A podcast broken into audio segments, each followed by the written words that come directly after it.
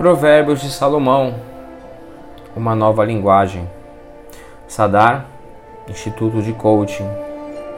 Capítulo 18. Quem não gosta de estar na companhia dos outros só está interessado em si mesmo e rejeita todos os bons conselhos. O tolo não se interessa em aprender, mas só em dar as suas opiniões. Os maus são desprezados, e quem suja o próprio nome passa vergonha. A linguagem humana é profunda como o mar, e as palavras dos sábios são como os rios que nunca secam. Não é certo dar razão ao culpado, deixando de fazer justiça ao inocente. Quando o tolo começa uma discussão, o que ele está pedindo é uma surra. Quando o tolo fala, ele acusa a sua desgraça, pois acaba caindo na armadilha de suas próprias palavras. Os mexeriqueiros são tão deliciosos como gostamos de saboreá-los. O trabalhador relaxado é companheiro daquele que desperdiça. O nome do Senhor é como uma torre forte para onde as pessoas direitas vão e ficam em segurança. O rico pensa que a sua riqueza protege como muralhas altas e fortes em volta de uma cidade.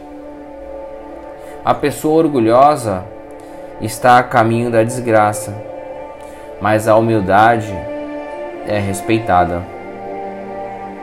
Quem responde antes de ouvir mostra que é tolo e passa vergonha.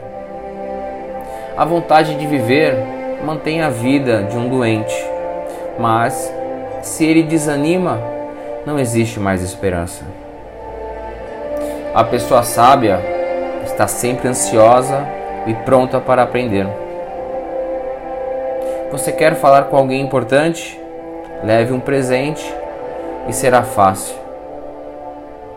Aquele que é o primeiro a fazer a sua defesa parece ter razão, mas só até que outra pessoa comece a lhe fazer perguntas.